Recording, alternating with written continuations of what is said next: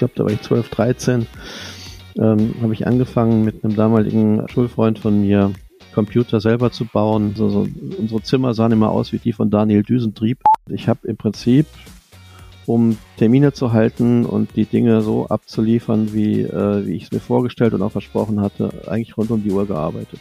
Ja, das wird ja immer so schön hochgehalten. Oh, und wir gehen die Extrameile und bla bla bla bla bla. Aber was nützt das, wenn du dann nach einem Jahr ausgebrannt bist? In der Zeit habe ich gedacht, du warst größenwahnsinnig und das hast du jetzt davon, ja.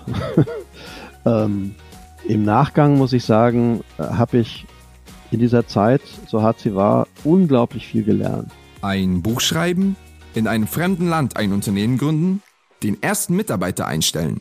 Experten können euch dazu meistens nur die Theorie näher bringen. In unserem Podcast interviewen wir Selbstständige mit Praxiserfahrung.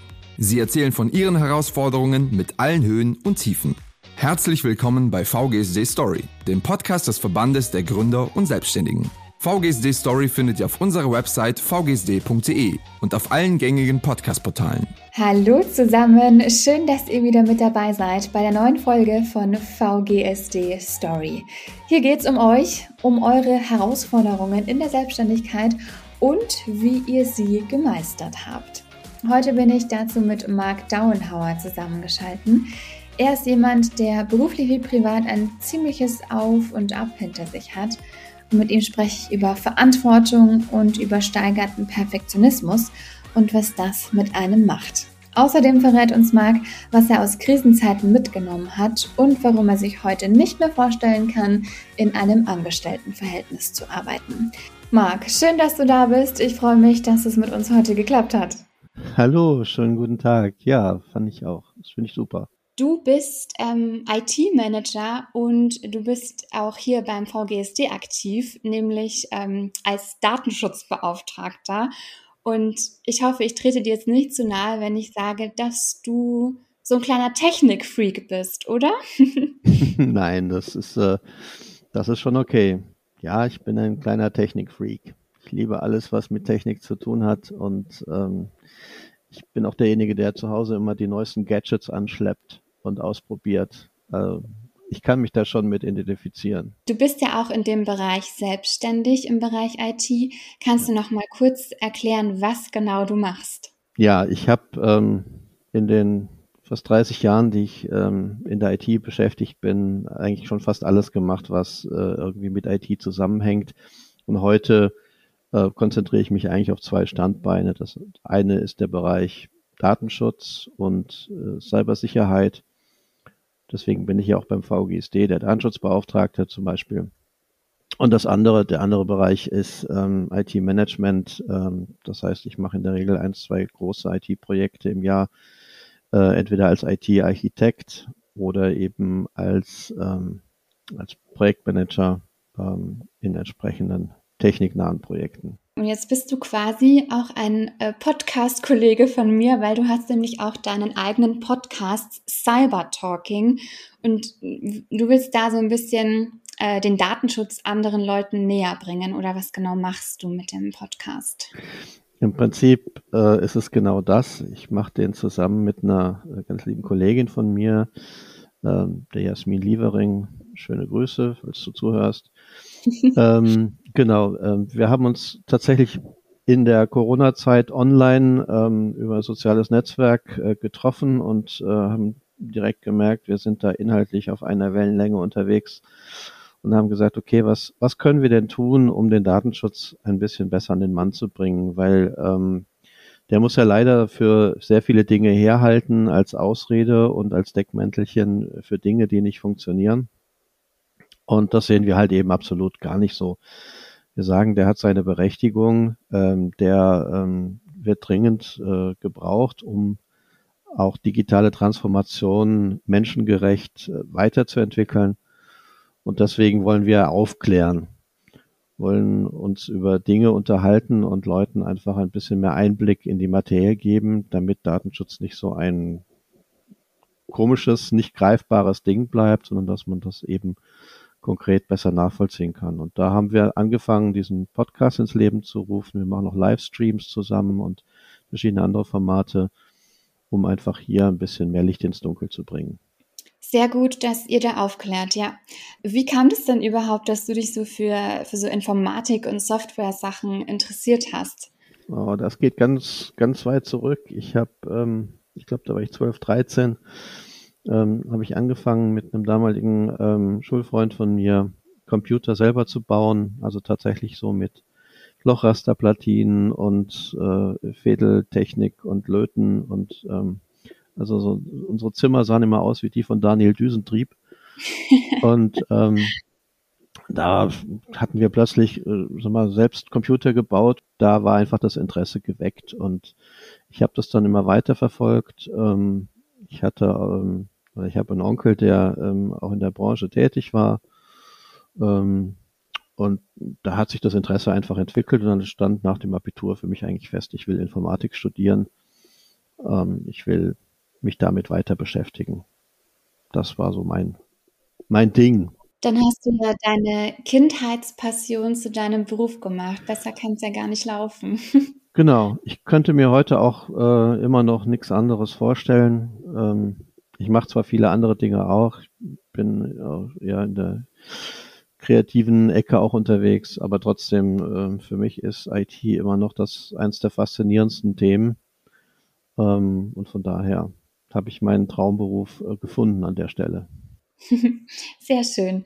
Du bist ja jetzt eben auch in dem Bereich selbstständig und dass es dazu gekommen ist, ähm, da meintest du im Vorgespräch, äh, dass es eher ein, ein kleiner Unfall war.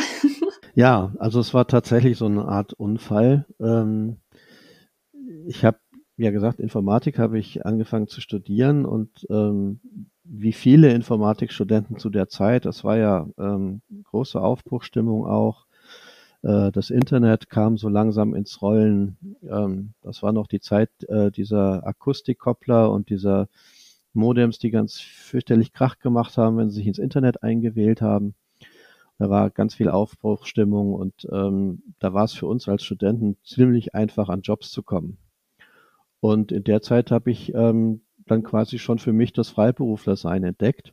Also das, was, äh, was heute viele machen, ähm, einfach auf Rechnung ähm, ganz frei mit eigener Zeiteinteilung ähm, äh, zu arbeiten und IT-Projekte zu machen. Und ich hatte eben, wie ich vorhin schon sagte, das Glück, äh, ein Onkel von mir hat ähm, da in der Zeit äh, eine eigene Computerfirma gehabt. Ähm, da konnte ich also eine ganze Ecke mitarbeiten und bin da auch mitgewachsen während meines Studiums, habe da ähm, von, von kleinen Sachen dann später bis, äh, bis auch größere Projekte gemacht.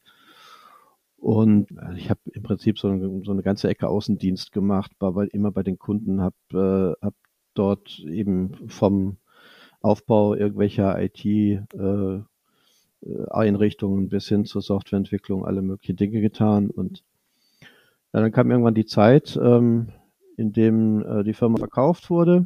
Und ähm, ja, mit dem neuen Eigentümer, das klappte nicht so richtig gut. Und irgendwann standen die Kunden dann bei mir auf der Matte und haben gesagt, so, also wir kommen hier nicht weiter, wir brauchen jetzt Unterstützung, kannst du uns helfen? Habe ich mich natürlich, man ist erstmal loyal natürlich, habe ich mich eine lange Weile geziert, aber das wurde dann immer mehr und immer mehr und immer mehr. Und dann irgendwann habe ich gesagt, okay, klar helfe ich euch. Und ähm, dann plötzlich ja, hatte ich mit so vielen Kunden zu tun, dass ich das auch alleine gar nicht mehr schaffen konnte. Dann ähm, habe ich plötzlich Angestellte gehabt und das ging dann in einem rasenden Tempo, ähm, dass ich dann mit sechs, sieben, acht, neun, zehn Angestellten da saß und im Prinzip so ein kleines Systemhaus an der Backe hatte. Und das war während deines Studiums? Ja, das war, das war ganz furchtbar. Das war während meines Studiums. Wow. Ja, das muss man, das kann man sich aus heutiger Perspektive gar nicht vorstellen, dass man noch so ein pickliger ähm, äh, kleiner ähm, Student ist, der ähm, aber im Prinzip einen Lebensstil hat, ähm, wie jemand, der, der ausgewachsen mitten im Beruf steht. Also ich habe ein dickes Auto gefahren, ich habe eine ordentliche Wohnung gehabt, die mit Studentenbude eigentlich nicht mehr viel zu tun hatte. Ich ähm, habe eigentlich ein, ich sag mal, ein sehr auskömmliches Leben geführt. Ähm, und habe äh, im Prinzip neben dem Studium eben diese, diese Arbeit gehabt. Und das wurde halt dann irgendwann so viel, dass ich ähm, tatsächlich mir die Frage gestellt habe, ähm, passt das alles noch zusammen? Kann ich das Studium noch zu Ende bringen? Muss ich hier jetzt vielleicht einfach die Notbremse ziehen? Was passiert jetzt hier? Denn es, es gab einige, auch von meinen Kommilitonen, die, ich sag mal, andere, aber in der Form ähnliche Karrieren hingelegt haben, die irgendwo den ersten Internetprovider in Frankfurt gegründet haben und dann äh, damit groß geworden sind die dann tatsächlich irgendwann auch ihr Studium geschmissen haben, haben gesagt, ich bin so gut im Geschäft, was brauche ich jetzt noch ein Diplom vorm Namen? Äh, lass ich mal. Und haben sich da komplett reingeworfen und sind damit groß geworden. Und ich, äh, ich war da immer so ein bisschen auch risikoavers. Also ich sage, also weiß ich nicht, ob ich das jetzt so will. Ich will eigentlich mein Diplom noch machen. Und ähm, habe dann tatsächlich den harten Schnitt äh, gewagt und habe ähm, mein Geschäft dann runtergefahren. Das war mit den Angestellten, mit den Angestellten gar nicht so das Problem. Die sind alle irgendwie untergekommen. Wie gesagt, das war in der Zeit, also das war eine Zeit, wenn du da wusstest, wie man Java schreibt, dann hast du schon einen Job gehabt. Das, ähm, das war also alles gar kein Problem. Und dann habe ich das Ding ziemlich runtergefahren und mein Studium noch zu Ende gebracht. Wie war denn da die Stimmung in deiner Familie oder in deinem Umfeld? Haben die dir gesagt, ey, ähm, in der Selbstständigkeit äh, verfolgt das weiter, da bist du gut? Oder gab es eben die, die gesagt haben, also jetzt mach hier bitte erstmal deine akademische Ausbildung fertig, bevor du das Studium so ähm, in den Sand setzt, weil das unter der Arbeit leidet? Das hatte ich nie. Ich meine, ähm mein Vater, also eigentlich so meine, meine ganze ähm, Familie war irgendwie so eine, ich, ich komme aus einer Lehrerfamilie. Meine Oma war Lehrerin, mein Opa war Lehrer, meine Mutter, mein Vater waren Lehrer, also alles im Prinzip ähm, Beamtenkarrieren. Und ähm, die haben aber nie ein Problem damit gehabt, dass ich gesagt habe, also ich möchte mich selbstständig machen oder ich möchte selbstständig arbeiten weil sie auch gesehen haben, dass ich, dass es mir damit gut geht, dass ich damit Erfolg habe, dass das funktioniert. Und dann ähm, auf der anderen Seite der Familie, der Bruder meines Vaters, der hat sich eben auch selbstständig gemacht irgendwann, hat ja eine eigene Firma gehabt. Also insofern gab es ja schon irgendwie auch Vorbilder in der Familie. Mhm. Ähm, und von daher, also da habe ich nie irgendwelche äh, Kritik gehört oder irgendwelche, weiß ich nicht, äh, Einschränkungen wahrgenommen. Die haben mich einfach machen lassen. Das, das war schon ganz gut. Das ist viel wert, ja. Und jetzt hast du vorhin auch schon äh, kurz gesagt, du hast jetzt ähm, ein recht luxuriöses Studentenleben geführt. ähm, wie, wie kam das denn bei deinen Kommilitonen an? War, war da Bewunderung dabei oder vielleicht doch eher Neid?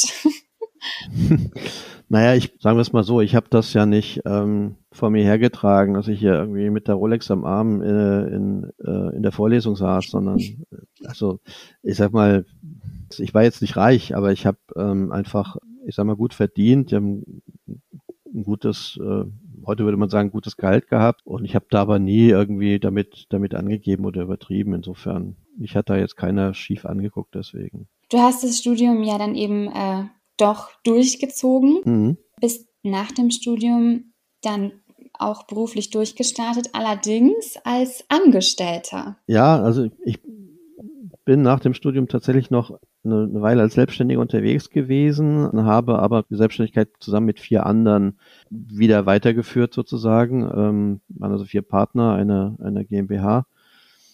Und ähm, dann kam der Punkt, dass wir ähm, bei einem Startup-Unternehmen in Frankfurt eingestiegen sind. Ähm, und ich bin dann sozusagen dort technischer Geschäftsführer geworden. Es gab dann noch einen Kollegen, der kam von der IBM, der hatte war dann der kaufmännische Geschäftsführer und wir, das war in der Zeit, in der auch das, äh, das Internet boomte. Und wir haben äh, da versucht, ein Produkt zu bauen ähm, für Internetprovider. Weil wir halt gesagt haben, okay, ähm, beim Goldgräber Wahnsinn, die, die konstant ihr Geld verdienen, das sind eben nicht die Goldgräber, sondern die, die Schippen bauen. Und so haben wir es halt auch gedacht. Also im Internetboom machen wir jetzt nicht den nächsten Online-Shop auf, sondern äh, wir bauen halt eben die Tools für die Leute, die Online-Shops aufbauen wollen. Mhm.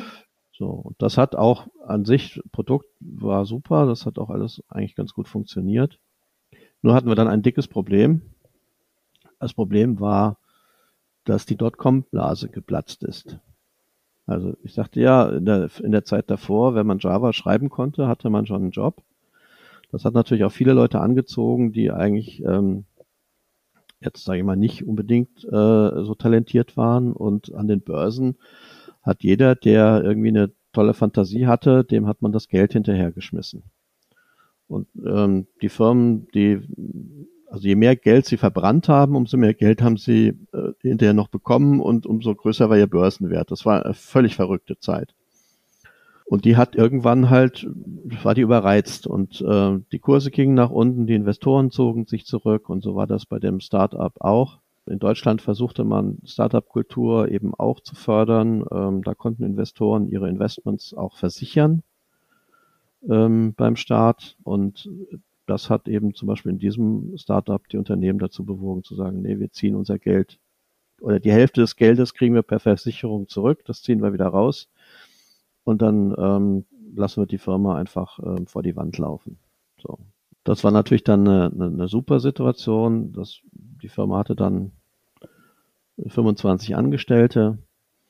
Ähm, der kaufmännische Geschäftsführer hatte sich kurz vorher noch mit den Investoren überworfen und ich war dann noch da und habe dann die weiße Flagge gehisst. Das heißt, in deiner Zeit als äh, Angestellter ist sofort das Worst-Case-Szenario eingetreten, nämlich äh, das Unternehmen ist pleite gegangen. Genau, also das war, ich war ja nicht nur einfach angestellt, sondern ich war ja letztlich auch Organ der Gesellschaft, also Geschäftsführer. Und ich muss sagen, das, was dann auf mich zugerollt ist, ähm, darauf war ich erstmal überhaupt nicht vorbereitet. Und ich glaube, wenn ich ähm, auch vorher gewusst hätte, welches Risiko ich da tatsächlich trage als Geschäftsführer, dann hätte ich den Job so auch gar nicht angenommen. Mhm. Denn im Prinzip ähm, ist es halt eben so, während die Investoren mit ihrem, mit ihrer Einlage haften, ähm, bist du als Geschäftsführer ganz schnell auch mit deinem Privatvermögen dabei. Und ähm, wie schnell das gehen kann, das habe ich halt in dieser Zeit erlebt. Weil ähm, in dem Moment, wo du eben zum Amtsgericht gegangen bist und hast, äh, hast gesagt, so, guten Tag, ich melde hier mit Insolvenz an, dann äh, wird da relativ schnell äh, ein vorläufiger Insolvenzverwalter bestimmt, der zunächst mal die, die Lage sichtet und schaut, ob da noch was zu löten ist an der Kiste und ob da noch Geld da ist, um überhaupt ein Insolvenzverfahren durchzuführen. Und dann bist du erstmal völlig raus. Ne? Du bist dann als Geschäftsführer erstmal äh, kalt gestellt und kannst noch zugucken, was passiert. Und dann kommt es halt tatsächlich darauf an, dass du keine Fehler gemacht hast in der Krisenzeit, dass du A, die Insolvenz nicht zu spät angemeldet hast, weil dann hast du den Vorwurf der Insolvenzverschleppung an der, an der Hacke und haftest für alle äh, Folgen, die aus der ähm, zu späten Anmeldung äh, resultieren, oder du hast die Insolvenz zu früh angemeldet, dann ähm, hast du möglicherweise das Geschäft deiner, deiner Anleger ruiniert. Das heißt, deine Gesellschafter stehen dir dann im Nacken und können von dir Schadensersatz fordern, ähm, weil du sozusagen eine Firma, die noch gar nicht insolvent ist, äh, zur Insolvenz angemeldet hast. Ich glaube, ich war einfach nur, ähm, wie soll ich sagen, glücklich, in der glücklichen Lage, dass ich früh genug ähm, mir rechtsanwaltliche Beratung, und zwar persönliche, gar nicht für die Gesellschaft, sondern für mich persönlich geholt habe, um eben all diese Fallstricken, den Fallstricken irgendwie nach Möglichkeit aus dem Weg zu gehen. Und dann passieren trotzdem Sachen, die du nicht beeinflussen kannst. Der Insolvenzverwalter hat sämtliche, sämtliche Zahlungen, äh, die geleistet worden sind, äh, per Lastschrift, die hat er alle wieder zurückgeholt. Da waren dann teilweise auch die, die Sozialversicherungsbeiträge der, der Angestellten mit dabei. Dann, und dann haben die Krankenkassen kein Federlesen gemacht. Dann haben die gesagt, so, pff, lieber Downhauer, du bist hier der Geschäftsführer, ähm, die Sozialversicherungsbeiträge sind nicht bezahlt, du hast jetzt eine Woche Zeit, die alle persönlich aus deinem Privatvermögen nachzuzahlen oder wir äh, zeigen dich beim Staatsanwalt an wegen ähm, äh, Unterschlagung oder Hinterziehung der Sozialversicherungsbeiträge. Das ist ein Straftatbestand. So. Und wenn du dann die, die erste, den ersten Brief dieser Art in den Händen hältst, da ähm, es dir durch alle Knochen. Also da ähm, da ging es mir überhaupt nicht gut. ich habe mich dann schlau gemacht, ich habe dann Rechtsrat eingeholt. Insofern, dass ich es vorher alles bezahlt hatte, war es kein Problem.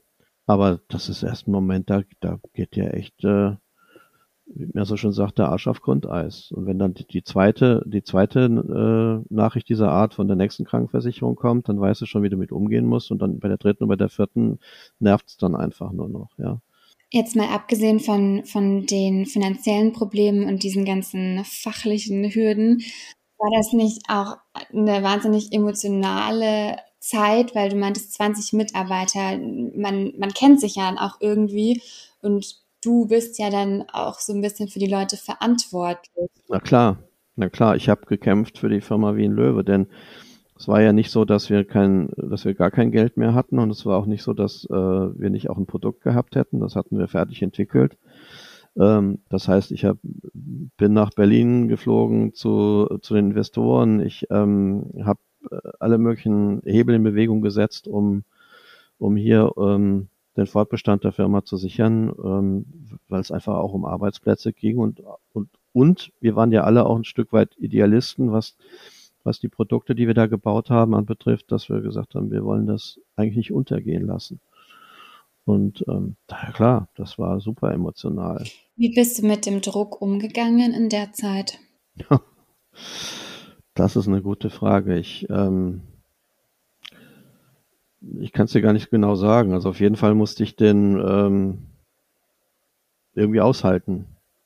Also ich glaube, dass ähm, ich, ich glaube, in dem Moment hast du so einen Tunnelblick ja, und, und sagst dir, okay, du musst jetzt da einfach durch, ja, es gibt keine Alternative. Was willst du machen? Und das war so mein Gefühl, ich muss an der Stelle, soweit ich irgendwie kann, äh, das Steuer in der Hand behalten. Also was ich, meine, das wäre ja die andere Option gewesen, zu sagen, ich verabschiede mich jetzt und sage, ähm, nach mir die Sintflut. Aber das war, ähm, A, war das nie meine Einstellung und, und B, hätte ich mich da, also das hätte mir richtig Druck gemacht, dann dem Ganzen ausgeliefert zu sein. So hatte ich, ich habe dann ähm, auch eine vernünftige Arbeitsbeziehung mit dem Insolvenzverwalter gefunden. Wir haben dann, wir haben dann zusammengeguckt, wie die Dinge laufen. Ähm, es war dann irgendwann auch klar, dass dass ich mich korrekt verhalten habe, dass ich haftungsmäßig auch nicht so viel zu befürchten habe. Da, da kam dann irgendwie Vertrauen in die in den Prozess und und damit natürlich ist auch der Druck gewichen und das hätte ich das hätte ich so nie erreicht, wenn ich mich zurückgezogen hätte und hätte gesagt, äh, ist mir jetzt alles, äh, wächst mir jetzt alles über den Kopf, ich mache das nicht. Das war Flucht nach vorne, sage ich jetzt mal. Ne? Hast du dir manchmal gedacht, oh Gott, wäre ich da bloß nicht mit eingestiegen und wäre ich bloß selbstständig geblieben, rückblickend betrachtet? Nein, in der Zeit habe ich das ganz sicher gedacht. In der Zeit habe ich gedacht, du warst größenwahnsinnig und das hast du jetzt davon, ja. ähm, Im Nachgang muss ich sagen, äh, habe ich in dieser Zeit, so hart sie war, unglaublich viel gelernt. Mhm. Also ich habe ähm, unglaublich viel äh, darüber gelernt, wie Kapital funktioniert und welche Funktionen äh, da im Hintergrund sind. Ich habe gelernt, wie das mit Unternehmensbeteiligung funktioniert. Ich habe natürlich durch die Krise ganz, ganz viel darüber erfahren, welche Pflichten ein Geschäftsführer tatsächlich hat.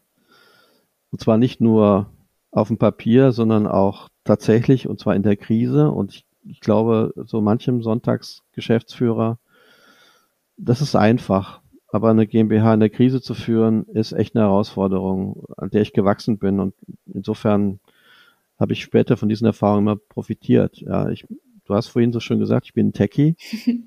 aber durch die Erfahrung ähm, kann ich Bilanzen lesen, ich kann Geschäftsabschlüsse lesen, ich kann äh, ja, ein Unternehmen führen vom Einkauf über das Personal bis äh, bis zum Vertrieb ähm, weiß ich, wie die Dinge funktionieren. Ähm, das ist Wissen, das mir halt keiner mehr nimmt. Ja, und ähm, von daher habe ich da meinen Frieden gemacht mit der Zeit. Das ist schön zu hören, dass du das sagen kannst. Ähm, du hast dich ja dann danach, nach dem ganzen Insolvenzwahnsinn, auch wieder selbstständig gemacht, ne? Ja, und zwar tatsächlich habe ich eigentlich vom Staat nichts angenommen. Wobei, das stimmt nicht ganz. Also ich habe ähm, äh, tatsächlich als angestellter Geschäftsführer, ich ähm, hatte ja nur so einen mini, mini kleinen Anteil an der Firma letztlich, ähm, hatte ich Insolvenzgeld erstmal bekommen für die, für die drei Monate, die die Firma nichts mehr zahlen konnte. Und hätte dann sozusagen nach Beendigung meines Engagements ja auch noch ähm, Arbeitslosengeld bekommen können. Also ich hätte eigentlich nach dieser ganzen Erfahrung sagen können, okay, ähm, ich sage jetzt mal in Anführungszeichen, ich ruhe mich jetzt auf dem Arbeitslosengeld mal, mal zwei, drei Monate aus, guck mal in Ruhe, ähm, was es da an, an neuen Aktivitäten und neuen Jobs gibt.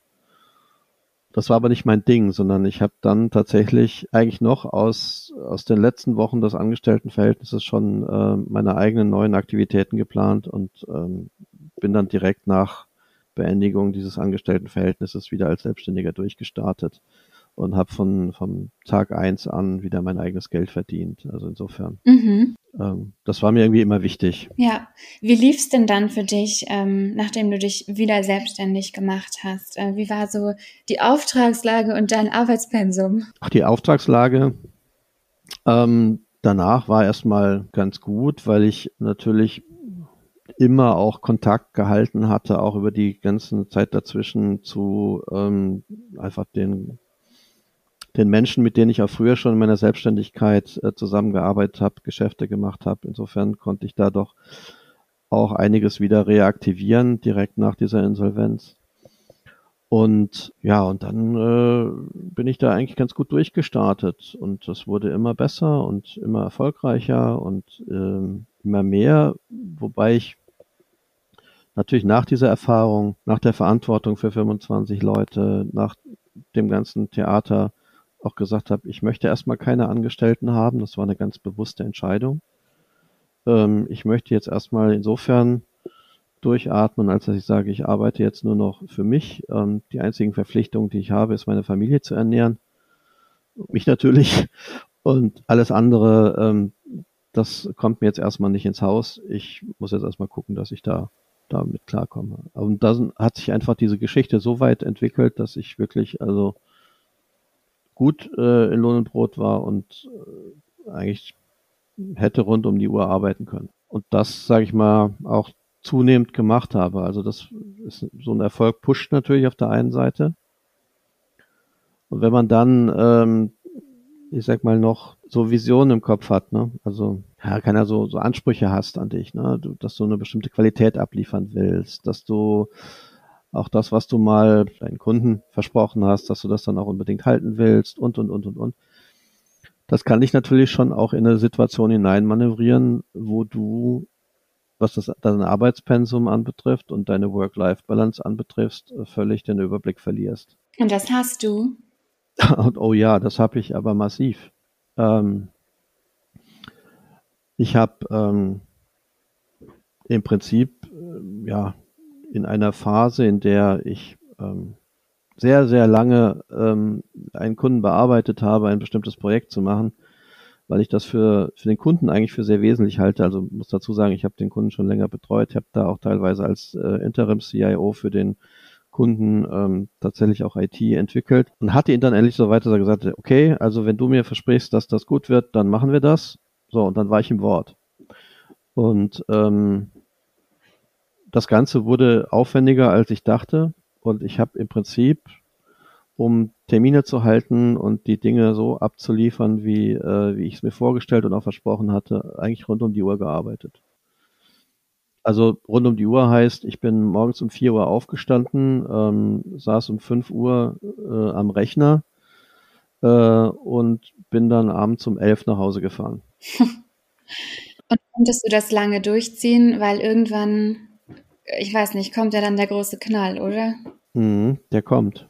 Also das kann man nicht e, auf ewig durchziehen. Also ich habe das, weil es ist ja nicht so, dass man einfach nur viel Zeit verbringt, sondern ich habe permanent unter Strom gestanden. Also es ist nicht so, dass ich dann, wenn ich um elf nach Hause gefahren bin, das Gefühl hatte, äh, ich habe jetzt einen langen Tag gehabt und ich bin fertig, sondern ich habe beim Nachhausefahren noch darüber nachgedacht, ähm, wo ich morgen früh um fünf weitermachen muss. Also völlig irre. Also total bekloppt.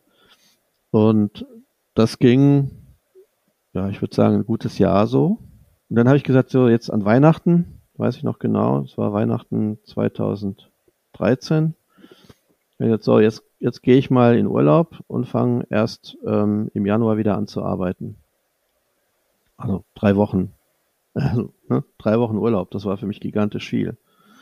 Und ähm, habe dann gemerkt, als ich im Januar wieder angefangen bin, oh, ich, eigentlich könnte ich jetzt noch eine Woche Urlaub haben. Also irgendwie ist das noch nicht so richtig. Und äh, habe dann gemerkt, dass ich überhaupt nicht in die Hufe kam. Und dann kamen so Tage, wo ich ähm, wo ich gesagt, ach, ich fahre jetzt nicht ins Büro, ich mache das von zu Hause aus. Ja, und dann habe ich irgendwie den, den, halben Tag von zu Hause aus gearbeitet und bin dann irgendwie ins Büro gefahren. Und dann kamen plötzlich Tage, wo ich ähm, dann gar nicht mehr ins Büro gefahren bin, wo ich dann aber auch erst gegen Mittag angefangen habe, äh, zu Hause äh, zu arbeiten. Und ähm, wo ich dann im Nachhinein erfahren habe, dass sich auch der Kunde irgendwie langsam gewundert hat, ob ich keinen Bock mehr habe auf das Projekt. Und das wurde dann tatsächlich tatsächlich so äh, so schlimm, dass ich ähm, also in eine, in eine richtig tiefe Depression abgerutscht bin. Ähm, also so tief, dass ich im Prinzip anderthalb Jahre lang außer Gefecht gesetzt war danach, weil es einfach nicht mehr ging. Also erst äh, stationär, ganz klassisch in die Klapse eingefahren. ähm, die haben mich überhaupt erstmal so weit wieder aufgebaut, dass ich überhaupt, ähm, ich will mal sagen, therapiefähig war. Und dann bin ich ein gutes Jahr noch ähm, halbstationär in, in, in eine äh, psychosomatische Klinik gegangen, um mich da wieder ähm, rauszuarbeiten aus diesem Crash. Und ähm, ja, das ähm,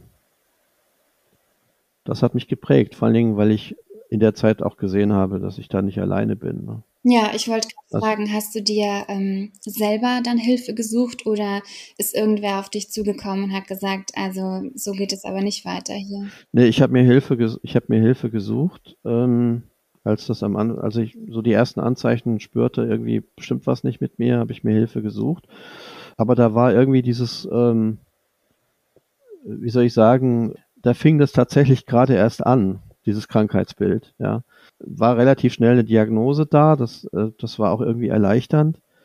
Aber dass das dann sozusagen von da ab nochmal so rasant nach unten gehen würde, dass ich sozusagen ähm, wirklich mit, mit dem Zusammenbruch äh, in, in die Klinik eingeliefert worden bin, das hätte ich zu dem Zeitpunkt nicht geglaubt. Ja. Und da habe ich halt in der Klinik zum einen zum ersten Mal ähm, tatsächlich sowas wie, wie eine Pause gehabt, weil das war so wirklich wie mein Kokon. Ja, ähm, ich wurde von allem abgeschirmt, ähm, egal was war. Ähm, die Aussage war, nö, der kann nicht. Äh, wer auch immer mit Ansprüchen kam, nö, der kann nicht. Und das war, das war meine Rettung an der Stelle. Mhm. Und ich saß da, ich saß da wirklich mit äh, mit Leuten, von denen man auch nicht glauben würde, dass sie, dass sie da mal sitzen. Also da war, äh, war ein Musikmanager von, von der großen deutschen Band, da war ein, was weiß ich was, ähm, Mensch dabei, will jetzt ja, kann ich auch nicht so viel erzählen, aber ähm, also da waren richtig gestandene Persönlichkeiten, die sozusagen Tür an Tür mit mir wohnten, ja, wo ich dachte, oh, okay, bin offensichtlich nicht der einzige Idiot hier auf diesem Planeten. Und ähm, ja, und nach anderthalb Jahren war ich dann tatsächlich wieder so weit, dass ich, ähm, dass ich wieder anfangen konnte zu arbeiten. Also du hast gesagt, ähm, die Therapie hat dir geholfen, aber was hat dir in der Zeit noch Kraft gegeben? Was hat mir in der Zeit noch Kraft gegeben? Ja, zum einen natürlich ähm, die, die vielen, vielen Gespräche, die ich, die ich im Grunde dort hatte. Also die Therapie ist ja im Prinzip, wenn du sagst, die Ärzte sind die, diejenigen, die die Therapie machen, dann sind ja noch viel wichtiger eigentlich deine Mitpatienten. Das, ähm, da hatte ich viele, viele, viele gute Gespräche, die letztlich ähm, für mich einfach mich wieder dahin gebracht haben zu sehen, was ist mir eigentlich wichtig im Leben. Und ähm, ich sag mal, da ist für mich zum Beispiel die kreative Ader geplatzt. Ich habe seitdem viel Theaterarbeit gemacht, fotografiert, äh, gefilmt, ähm, geschrieben, gemacht und getan. Und das ist seitdem tatsächlich auch ein großer Bereich in meinem Leben geblieben. Ähm, neben diesem ganzen Techie-Kram, der für mich so ein, so ein ganz äh, großer Ausgleich ist, der mir, der mir Kraft gibt. Ja. Also auch wenn es zwar eine sehr belastende Zeit war, du hast daraus auf alle Fälle was mitgenommen. Ja, auf jeden Fall. Jetzt bist du heute wieder erfolgreich selbstständig. Du hast dich wieder rausgekämpft. Aber hast du manchmal Angst, wieder in diese ähm, ich sag mal, Überarbeitungsschiene reinzurutschen? Ja, das ist, das ist eine schwierige Frage. Also ähm, es gibt ja viele Leute, die sagen, wenn du, ähm, wenn du so Depressionen äh, hast, das ist, das ist etwas, was immer wieder kommen kann. Ich habe es glücklicherweise äh, gut im Griff. Ähm, und bin da von der Seite her schon stark sensibilisiert. Also ich, ich habe halt gelernt, ähm, auf mich sehr zu achten und äh, merke halt dann schon auch äh, sehr schnell, wenn ich, wenn es bei mir Anzeichen gibt, die, die darauf hindeuten, dass ich jetzt vielleicht einfach ähm, ja, mich zu sehr belastet habe mit irgendwelchen Dingen, dass ich dann eben sehr frühzeitig auch gegensteuern kann, dass ich sehr frühzeitig mir den, den Ausgleich dafür schaffe und deswegen einfach gar nicht mehr so stark in die Situation reingerate. Ich kann heute immer noch arbeiten wie es Tier. Also es gibt auch schon mal, es gibt auch schon mal Tage, da arbeite ich auch meine meine zwölf und auch mal meine 14 Stunden, wenn äh, wenn Not am Mann ist. Aber ich weiß halt auch ganz genau auf mich zu achten, dass ich dann danach eben den Ausgleich kriege, dass ich das eben nicht auf Dauer ähm, machen kann, dass ich dann Ruhepausen brauche. Und habe für mich da eigentlich einen, einen, ganz guten Umgang auch mit mir selbst gefunden. Das hat aber natürlich ähm, eine Menge, eine Menge Zeit gebraucht. Und es ist natürlich, und das darf man eben auch nicht vergessen, immer eine Frage, was hat dich denn davor überhaupt in so eine Situation getrieben? Und ähm, da zum Beispiel muss ich halt sagen, okay, ähm, ich hatte vorher auch einen ziemlich ausgeprägten Perfektionismus. Und ähm, auch an manchen Stellen tatsächlich auch so ein, ja, ich könnte fast sagen, unter, unterentwickeltes Selbstbewusstsein in dem Sinne von, ich bin nicht gut genug. Und das, was ich tue, ist nicht gut genug. Und eigentlich muss ich immer noch eine Schippe oben drauflegen, um mir zu beweisen, dass ich tatsächlich doch irgendwie das wert bin. Und das ist natürlich, das ist natürlich äh, tödlich, das ist toxisch.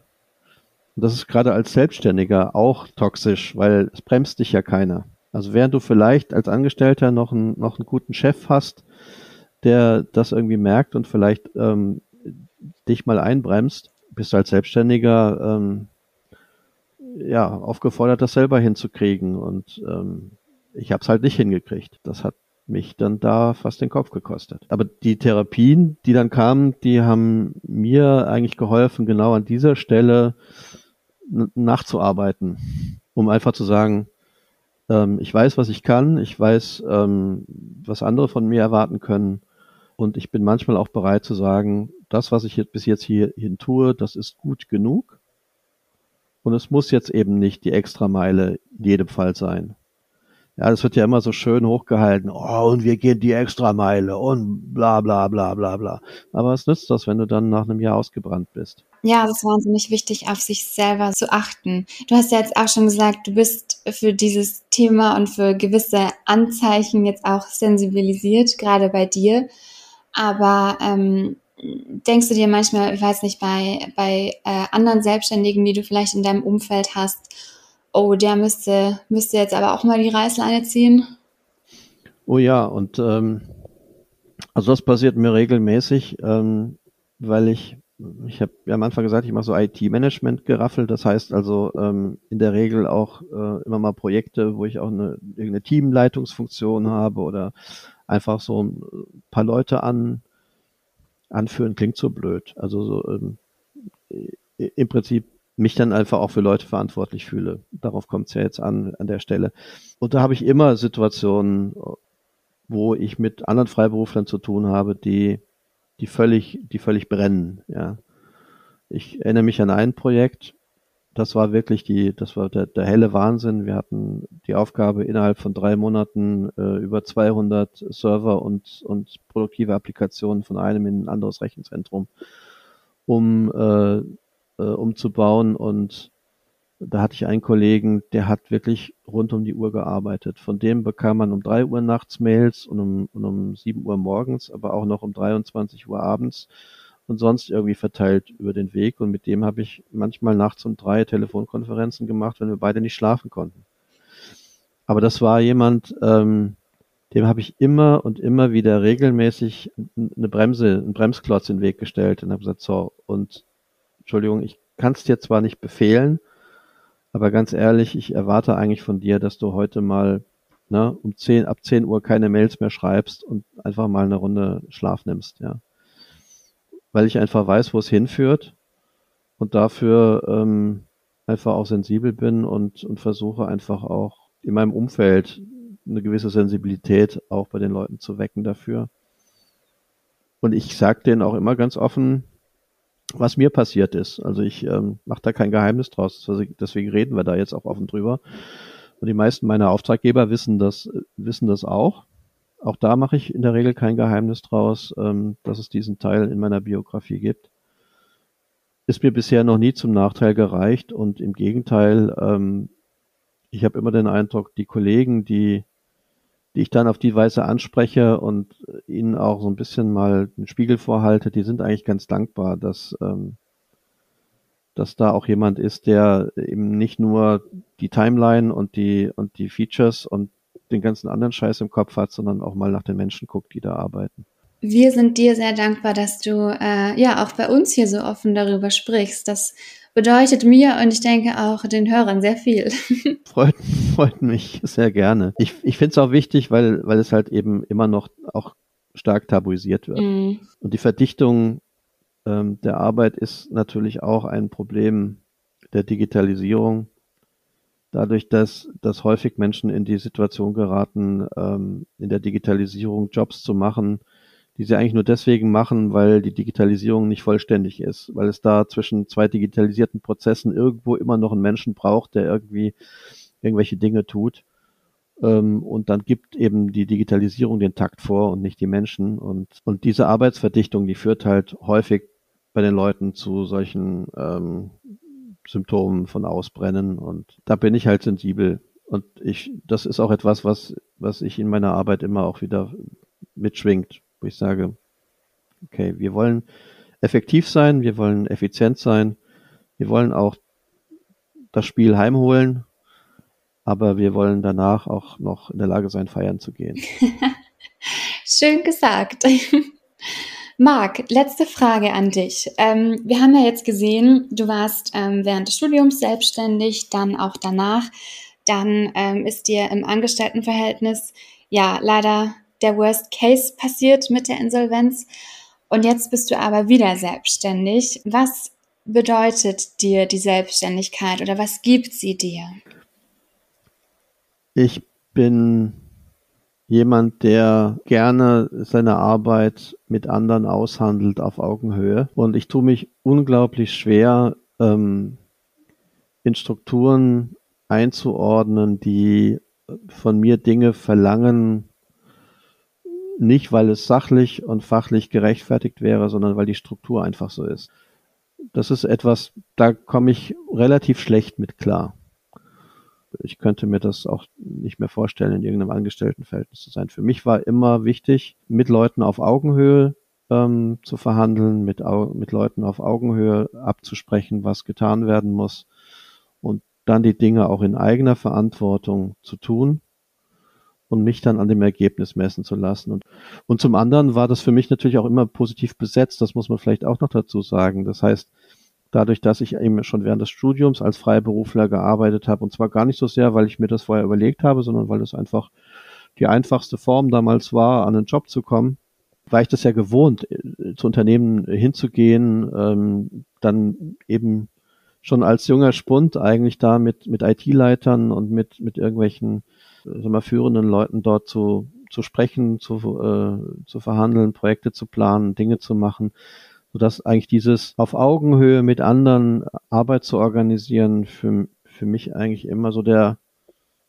der Normalfall war. Und das, das war das erste Mal tatsächlich im Angestelltenverhältnis äh, mit den ganzen Investoren darum und den ganzen Prozeduren und allem, was da zu beachten war, plötzlich eine ganz andere Erfahrung wo ich gemerkt habe, wie, wie eingeschränkt ich eigentlich auch selbst als Geschäftsführer in, in vielen Dingen war, wo ich dann einfach danach einfach wieder froh war zu sagen, so, ich entscheide tatsächlich selber, was ich tue und wie ich es tue und muss das eigentlich nur mit meinem Kunden aushandeln und mein Kunde muss zufrieden sein und ich muss zufrieden sein und das schaffe ich am besten, wenn uns sonst keiner dazwischen reinspricht. Und das ja, das ist eigentlich so meine Motivation, selbstständig zu sein. Marc, an der Stelle vielen Dank für den Einblick, den du uns gegeben hast und für deine Offenheit, mit der du über deine ja, ich sag mal, Achterbahnfahrt der letzten Jahre gesprochen hast. Ich finde, das zeugt von sehr, sehr großer Stärke. Vielen Dank. Ja, also ich fühle mich heute auch sehr stark. Von, daher, stimmt. Ihr Lieben, für mehr spannende, ungewöhnliche und emotionale Herausforderungen in der Selbstständigkeit abonniert unbedingt VGSD Story. Ich kann euch verraten, dass uns der Stoff hier noch lange nicht ausgehen wird. Es gibt so viele interessante Gäste, mit denen wir natürlich nach und nach sprechen werden. Hört auch gerne rein in die restlichen Folgen des VGSD Story Podcasts. Die findet ihr auf allen gängigen Podcast-Portalen und auch auf der VGSD Homepage. Meine Kollegen und ich, wir freuen uns über jede Kritik, Anregung, natürlich auch gerne Lob. Schreibt uns dazu einfach eine E-Mail an podcast.vgsd.de und bis wir uns das nächste Mal hören, wünsche ich euch eine gute Zeit, passt auf euch auf und bis bald. VGSD Story findet ihr auf unserer Website vgsd.de und auf allen gängigen Podcast-Portalen.